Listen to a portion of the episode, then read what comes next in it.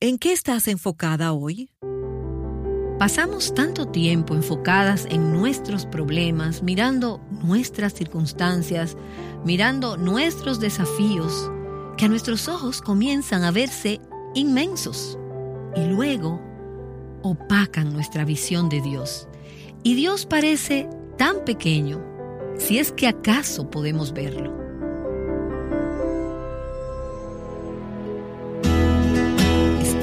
Escuchando Aviva Nuestros Corazones con Nancy de Moss de Wolgemuth en la voz de Patricia de Saladín.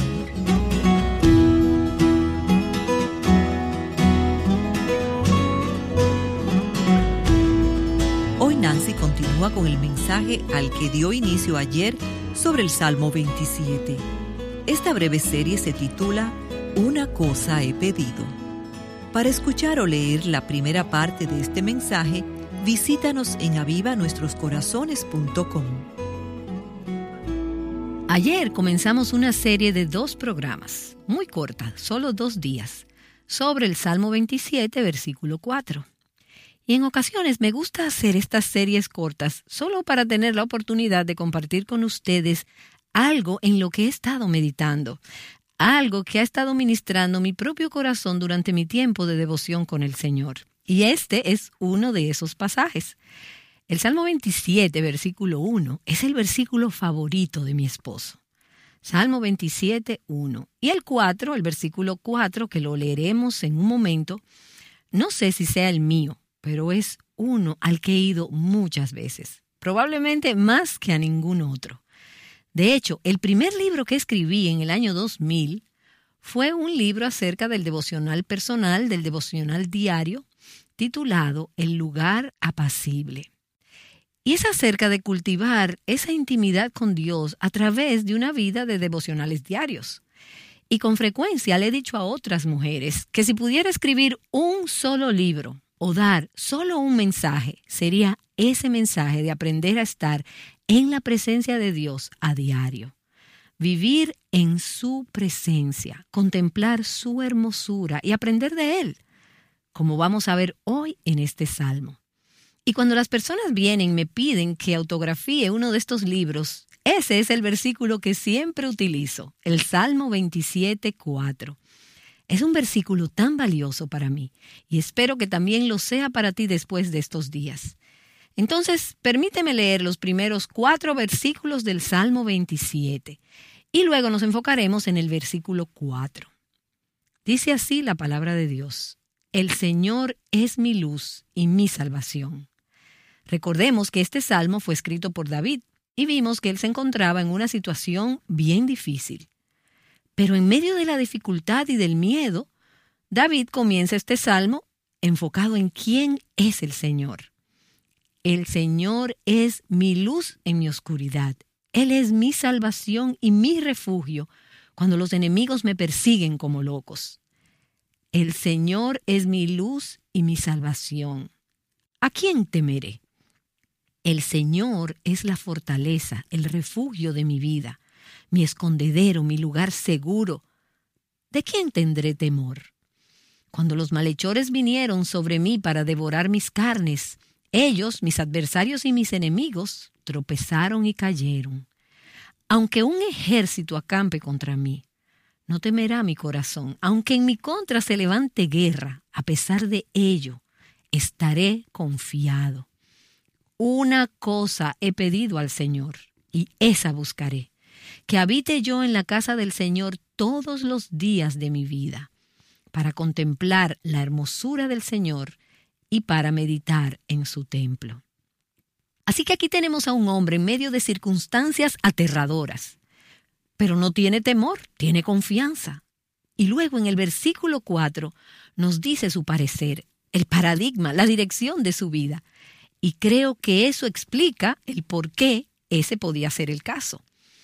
En el versículo 4 él dice, una cosa, una cosa, una cosa he pedido al Señor y esa buscaré.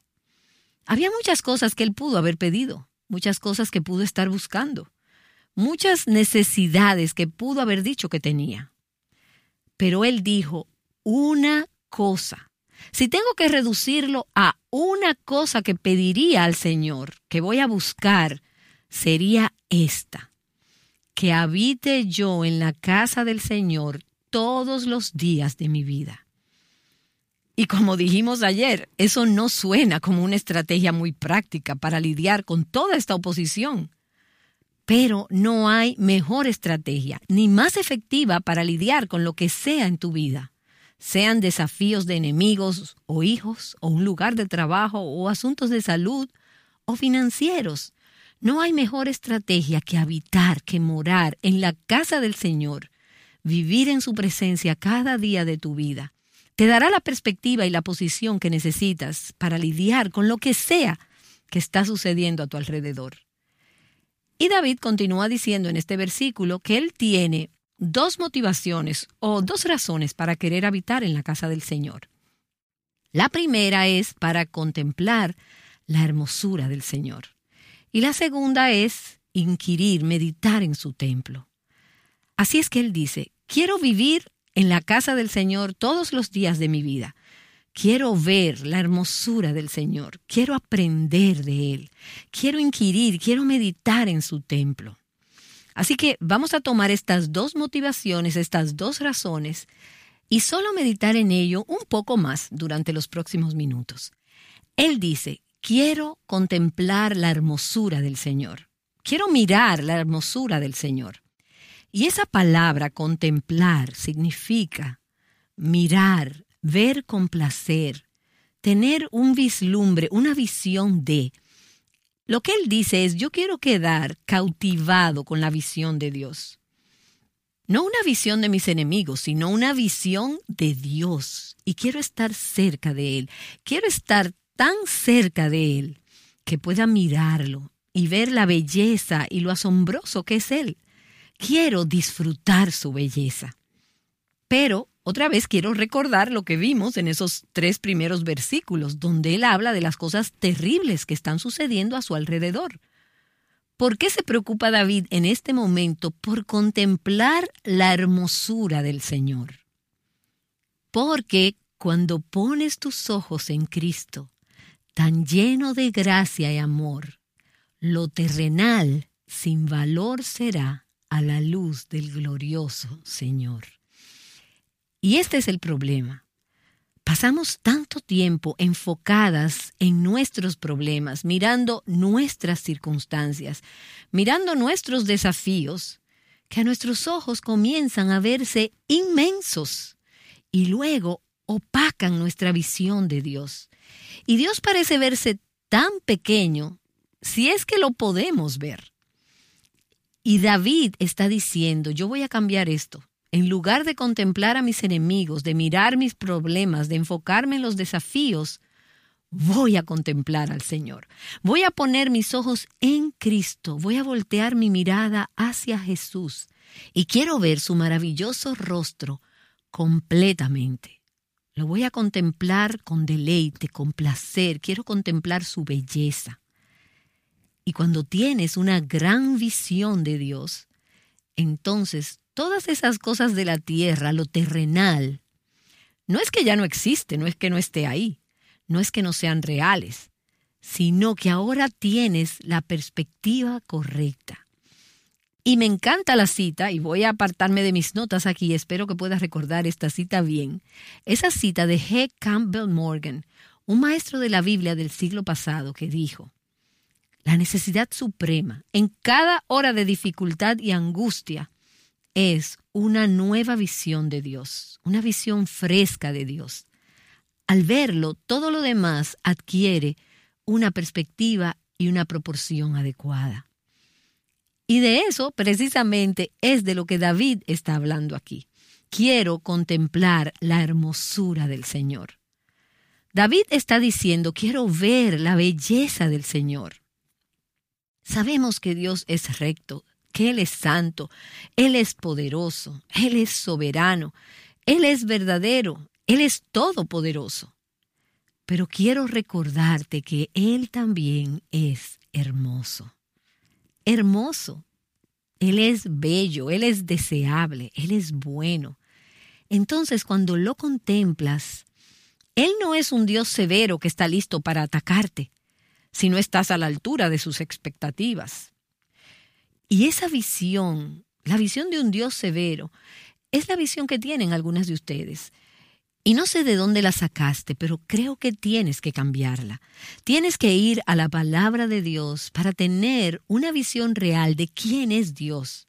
En lugar de ver a hombres que puedas haber conocido, que tal vez no fueron buenos hombres, o alguna manera en que fuiste enseñada, adquiere una visión de Dios que no solamente es recta y santa, sino que todo Él es hermoso él es hermoso, Él es adorable, Él es deseable. Y mientras meditaba en la belleza de Cristo, me vino a la mente otro pasaje del profeta Isaías, donde él habla del Mesías, en el capítulo 53, el versículo 2. Y pienso que te va a parecer conocido. Hablando del Mesías, dice, No tiene aspecto hermoso ni majestad para que le miremos, ni apariencia para que le deseemos y como uno de quien los hombres esconden el rostro, fue despreciado y no le estimamos. ¿Y cómo podemos conjugar estos dos pasajes? Se supone, por un lado, que debemos contemplar su hermosura. Pero Isaías dice que no tiene aspecto hermoso, que los hombres más bien esconden de él su rostro. Bueno, Isaías está hablando ahí del Cristo encarnado, Dios en la carne, quien dejó de lado su gloria, su majestad y su belleza, y tomó la forma de un siervo, y fue hecho semejante a los hombres. Esa es la encarnación. Como un hombre, Jesús tomó lo ordinario, lo común y las limitaciones de nuestra humanidad. Y humanamente hablando, no había nada extraordinario acerca de él. Y de hecho, en su crucifixión y en su muerte, las escrituras nos dicen que hombres pecadores dañaron tanto su apariencia física que no se le podía reconocer. Era difícil mirarlo. Y esta es una imagen de la crucifixión, de la muerte del Mesías. Los hombres escondieron de él su rostro. Pero en su humanidad resucitada y ascendida a la diestra del Padre, donde se sienta hoy y donde intercede por nosotros como nuestro abogado, él es glorioso, Él es radiante, Él es bello. Y Él todavía tiene su cuerpo humano, no lo ha desechado. Y Filipenses nos dice que un día tendremos un cuerpo glorioso como el suyo. Pero Él es glorioso y Él es hermoso. Dice el Salmo 96, 6, Gloria y majestad están delante de Él, poder y hermosura en su santuario. Y yo he experimentado gran gozo de ver las maravillas de la creación natural. Y nosotros somos muy bendecidos al vivir en un lugar tan hermoso del país, por lo menos parte del año. Me encanta el lago Michigan. Y a Robert y a mí nos encantan las puestas de sol. Bueno, a él le gustan más los amaneceres que a mí, y a mí me gustan más las puestas de sol que a él. Nos salen eso, oh, pero wow, mira, ah, y las exclamaciones salen de nuestras bocas al contemplarlos. Todas las noches saco mi cámara y probablemente tengo miles de esas fotos. Y cada vez expresamos un wow, wow, oh, qué maravilloso. Y decimos qué esplendoroso. Y la verdad es que nunca nos cansamos de contemplarlos. Amamos las flores silvestres, amamos esa hora dorada cuando el sol está lanzando destellos sobre el lago o el río donde vivimos y la brisa sopla sobre los árboles. Y todas esas cosas son hermosas e inspiran el asombro en nuestros corazones. Pero todo ello apunta a la belleza de nuestro Salvador. El asombro más verdadero, más profundo se encuentra en Él y en su incomparable belleza que es revelada a los ojos de la fe en su palabra y por su espíritu. No podemos verle físicamente, pero a través de los ojos de la fe miramos al Rey en su hermosura y anticipamos ese día cuando le veremos tal cual Él es. Y de hecho, esta visión de Cristo es una visión transformadora. Dicen que llegas a parecerte a las personas con las que pasas tiempo. Y ves algunas de estas parejas que han estado casados por 40, 50, 60 años y en verdad comienzan como a verse parecidos. ¿No les parece a ustedes que es así en muchos casos? Quizás a algunas de ustedes esto les pueda dar un poco de miedo. Pero el punto es que esta visión es una visión transformadora. Al contemplar su hermosura, al pasar tiempo viviendo en su presencia y contemplando su hermosura, estamos lenta pero verdaderamente siendo transformadas a su imagen. Nos volvemos como aquello en lo que hemos fijado nuestra atención. Y encuentro que con mucha frecuencia estoy mucho más ocupada con mi propia apariencia o imagen o belleza o con otras cosas que considero atractivas o deseables. Y al contemplar esas cosas o incluso cosas negativas, si me enfoco en cosas que son negativas, que no satisfacen las especificaciones de Filipenses 4, no son puras, santas, buenas, verdaderas, si fijo mi atención en esas cosas, voy a volverme más como aquellas cosas en las que pienso. Pero si quiero ser más como Jesús, tengo que contemplar su belleza y ser llenada con la visión de su hermosura. David dice en este Salmo 27, versículo 4, quiero contemplar la hermosura del Señor. Quiero fijar mi atención en eso. Y Colosenses capítulo 3 dice, fija tu mirada, pon tu atención en las cosas de arriba, donde está Cristo sentado a la diestra de Dios. Contemplar es mirar, resuelta y firmemente. No es mirar a Jesús como de pasada como cuando hago un recorrido espiritual rápido antes de iniciar el día, donde rápidamente leo un proverbio o un salmo. Escúchame, no vas a parecerte a Jesús haciéndolo de esa manera. Y yo lo he hecho así demasiados días. Pero si quieres parecerte a Jesús, tienes que contemplar su hermosura.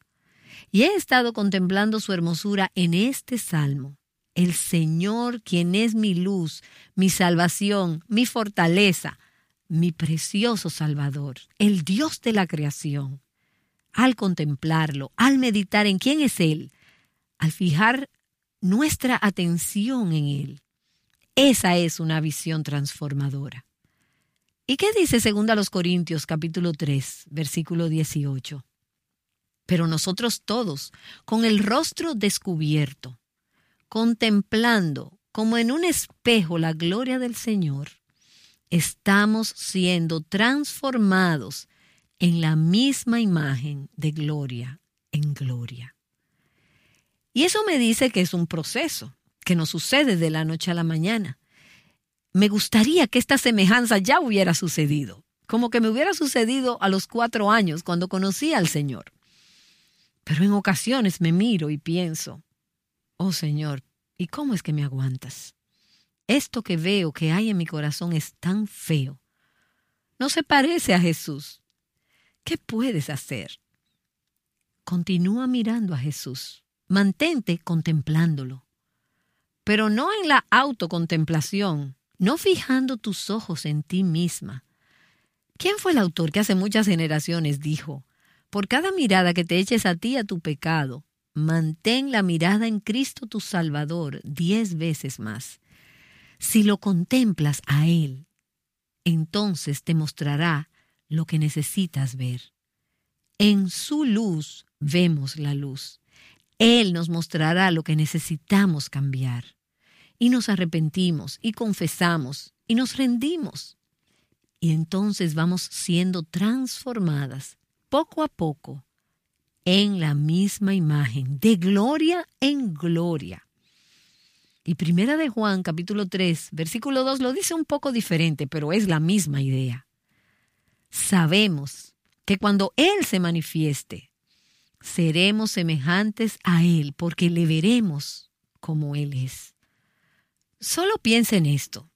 Entre amigas, entre nosotras, nos sentimos a gusto, cómodas unas con otras y nos portamos bien, en especial en público. Pero todas nosotras tenemos esos lugares en nuestros corazones que son verdaderamente repugnantes y formas de hablar feas, groseras y cosas que decimos que no son apropiadas, actitudes y valores muy feos. No es así.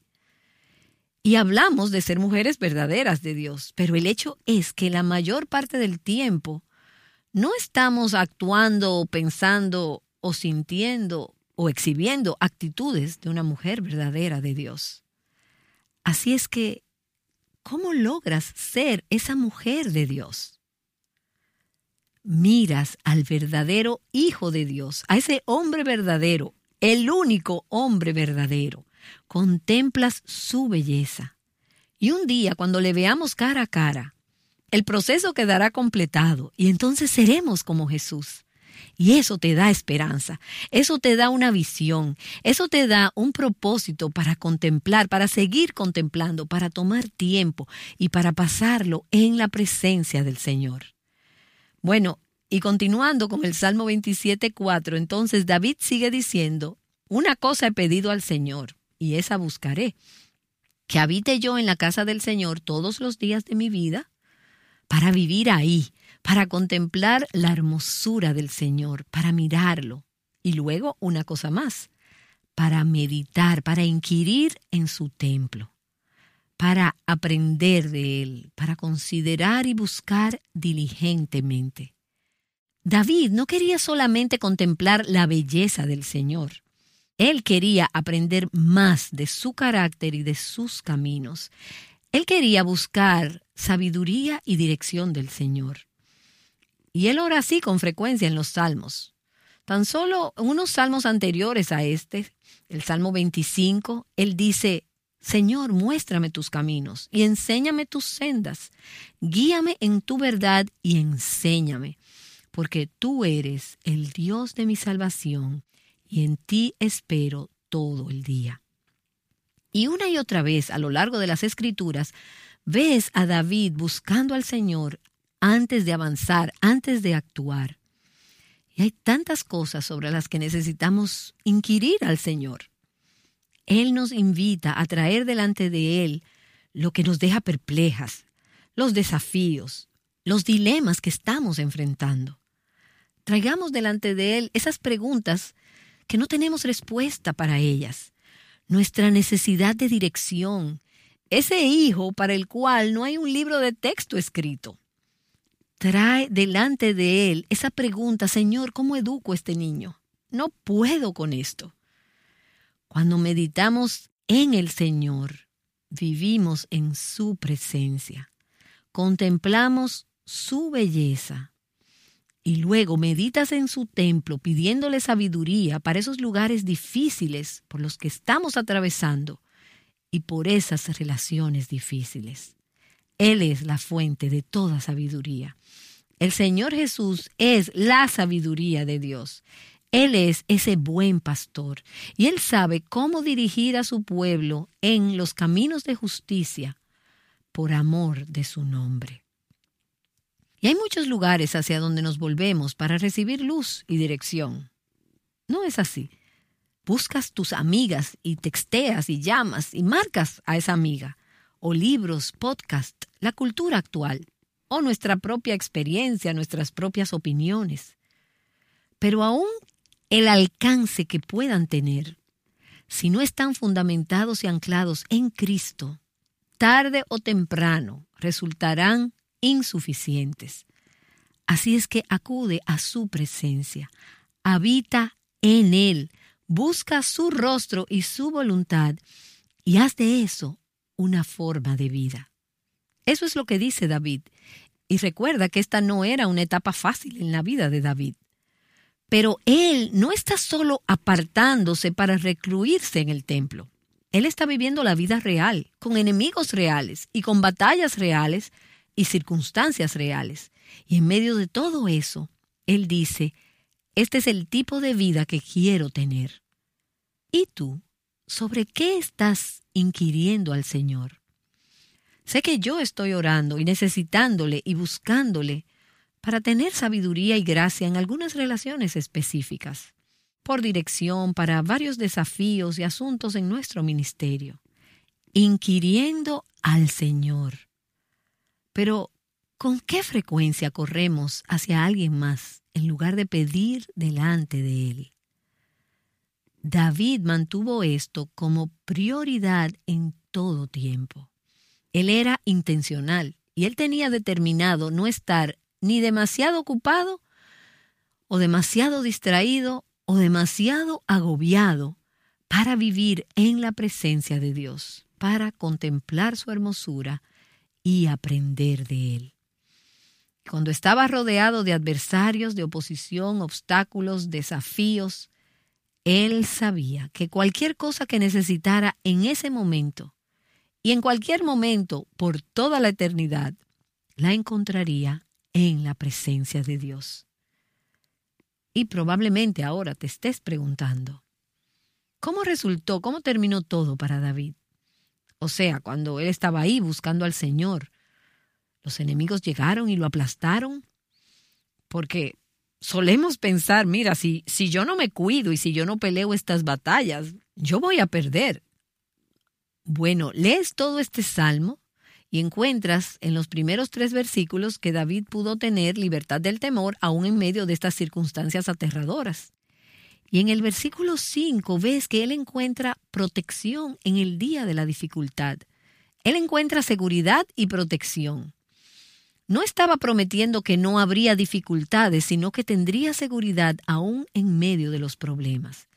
Y al principio del versículo 6 puedes leer que él tuvo victoria sobre sus enemigos. En la segunda parte del versículo 6 hay gratitud y gozo.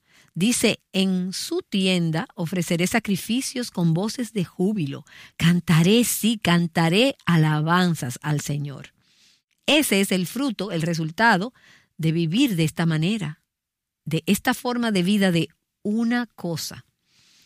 Y en el versículo 13 ves que Él alcanza fe, esperanza y valor. Y permítame leer los últimos dos versículos de este salmo. Creo que he de ver la bondad del Señor en la tierra de los vivientes. He aquí a David asediado por sus enemigos, pero con esperanza en el futuro. Él dice, espera al Señor, esfuérzate y aliéntese tu corazón. Sí, espera al Señor. David no pidió por ninguno de estos resultados, la libertad del temor, la protección, la victoria, la acción de gracias, el gozo, la fe, la esperanza, el valor. Él solo pidió más de Dios. Pero cuando tuvo más de Dios, Él obtuvo todo eso y más, no solo en esta vida, sino para siempre. Y apenas algunos salmos antes, Él dice, en la casa del Señor moraré por largos días, por siempre, para siempre. ¿Te das cuenta? Así que yo te animo, escoge ahora ese estilo de vida de morar, de habitar en la casa del Señor, porque es lo que vamos a estar haciendo por toda la eternidad. Contemplar su hermosura, aprender de ese asombro sin fin, aprender de sus maravillas, de los descubrimientos interminables que estaremos haciendo por toda la eternidad, de su hermosura, de su sabiduría y de su gracia. Y por toda la eternidad esto es lo que estaremos haciendo en la casa del Señor. Y lo que David está diciendo, y es también mi oración por ti y por mí, es hagamos eso ahora. Comencemos este viaje de una vez. Vivir en la casa del Señor. Una cosa, una sola cosa buscaré. Quiero animarte a que permitas que el Señor te inunde y te anime a hacer esta cosa esa cosa que David escogió y que sea también lo que tú escojas. Nancy de Mos de Wolgemuth nos ha estado animando a buscar una sola cosa, a buscar al Señor mismo. Aviva nuestros corazones tiene como objetivo guiarte a una sola cosa, y esta es a permanecer conectada al Señor por medio de su palabra cada día. Es por eso que producimos este podcast diario y otros recursos como el podcast para jóvenes titulado Joven Verdadera.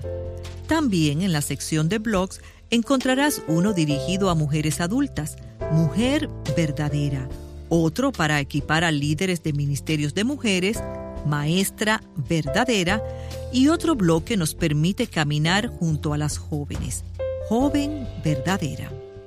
Constantemente estamos evaluando nuestro contenido y prestamos oído a nuestras lectoras acerca de lo que quieren que escribamos y estamos filtrando eso a través de nuestra red como equipo.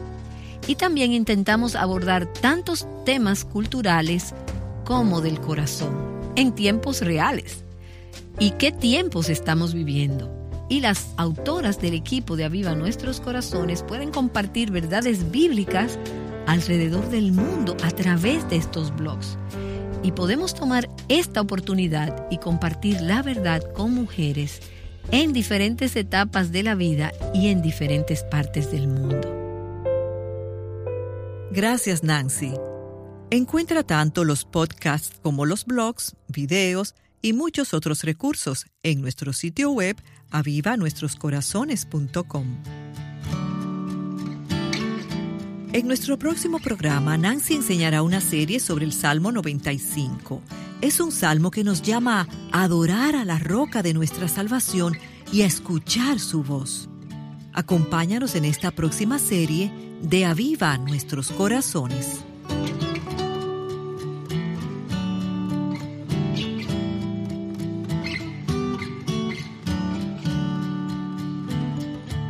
Buscando a Dios juntas, Aviva Nuestros Corazones con Nancy de Moss de Wolgemuth es un ministerio de alcance de Life Action Ministries.